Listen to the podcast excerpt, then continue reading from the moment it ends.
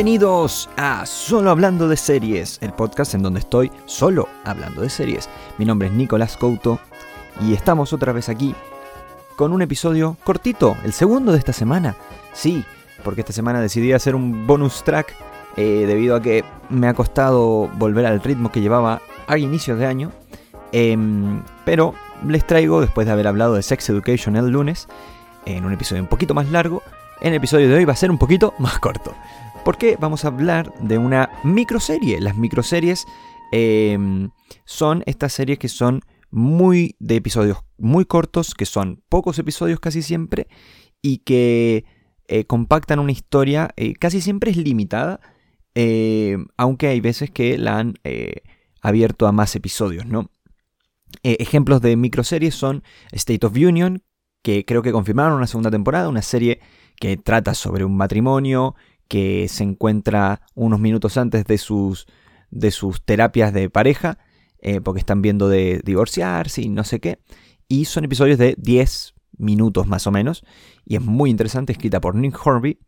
Eh, otra microserie muy buena es Primal, una serie de, que está en HBO Max, que es una serie sobre del creador de mm, eh, Samurai Jack, que nos cuenta la historia de un cavernícola que eh, tiene que eh, hacerse amigo de un dinosaurio después de que otro dinosaurio más grande se comiera a sus respectivas familias, eh, tanto la de él como la del dinosaurio.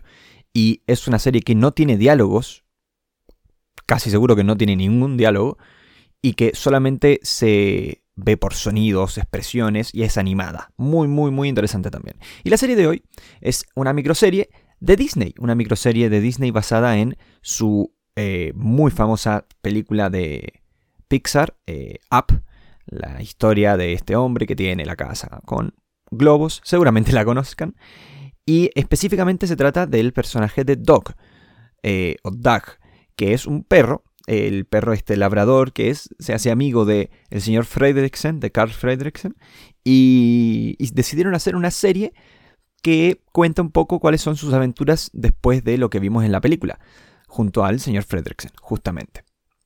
Es una serie de 5 capítulos, de creo que el episodio más largo era de 10 minutos o 15, como mucho. Creo que ni siquiera llegaban a 15 minutos. Creo que lo máximo eran 11 o 12 minutos. Pero, eh, como les digo, episodios muy cortitos, son 5 o 6 episodios em, que nos van contando pequeñas aventuras que son muy cotidianas, para el mundo de un perro, es decir, no sé, enfrentarse a la ardilla. O también, por ejemplo, eh, cuidar las cosas que eh, planta el señor Fredricksen y cosas así.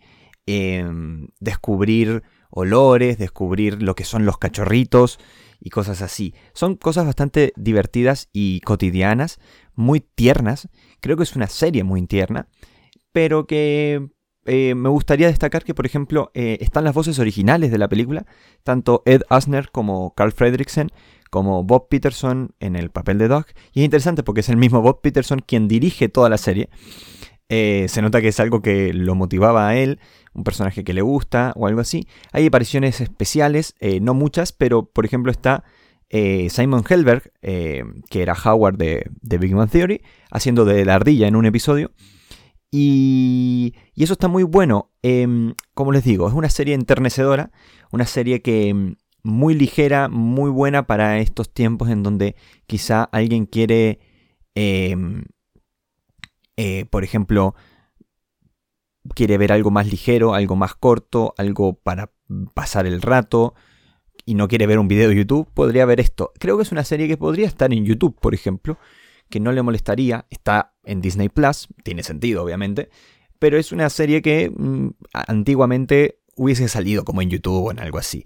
Em, me gustaría seguir viendo cosas así de parte de Disney, no solamente ver una segunda temporada de Duck Days, con más episodios quizá, eh, o, una, más que una segunda temporada, porque no es que haya un arco de personaje ni cosas así, son como pequeñas aventuras, sino que me gustaría ver como más episodios así sueltos de esto eh, y de otras cosas, de quizá de otras series, o sea, de otras eh, propiedades intelectuales de Disney que estén medias perdidas o que hayan tenido como un cierto desenlace abierto y que nos interese. Podrían hacerlo con Toy Story, pensándolo.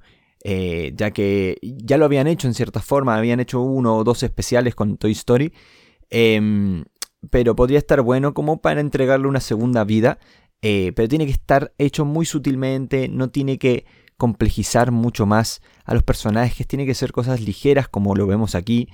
Em, no sabría muy bien qué otro ejemplo dar em, de qué otra, de qué otra de sus propiedades intelectuales se puede aprovechar para una serie de este estilo. Yo creo que esta serie, pese a que podría ligarse mucho a un público eh, más bien infantil por su tono y todo, tiene cierto, cierto llamativo para eh, todo público. Eh, muy familiar, muy de, como digo, pasar el rato, ver algo a la pasada, ver algo mientras se almuerza. Obviamente, no hay duda de que esto lo ves en un día, porque si es que, si es que te pones a verlo en un día, lo ves lo ves en menos de una hora, porque son 5 episodios de 10 minutos. Em, y la verdad me, gustó mucho.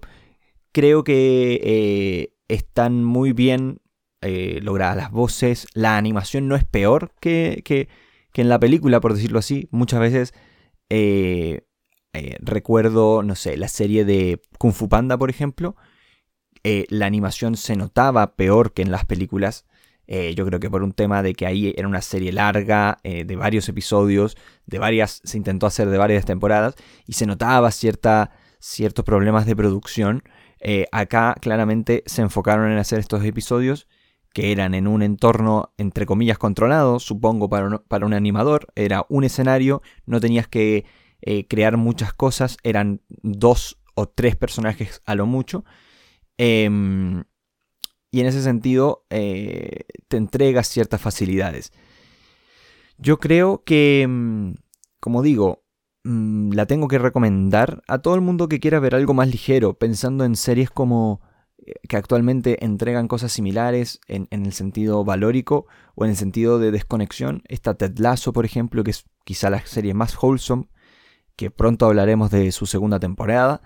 Em, y, poco más. Hay pocas series que te entreguen una pausa de todo el mundo. Hay muchas series que hablan de este mundo, hay muchas series que hablan de los problemas que tenemos todos nosotros, pero hay pocas series que te dicen, ¿sabes qué?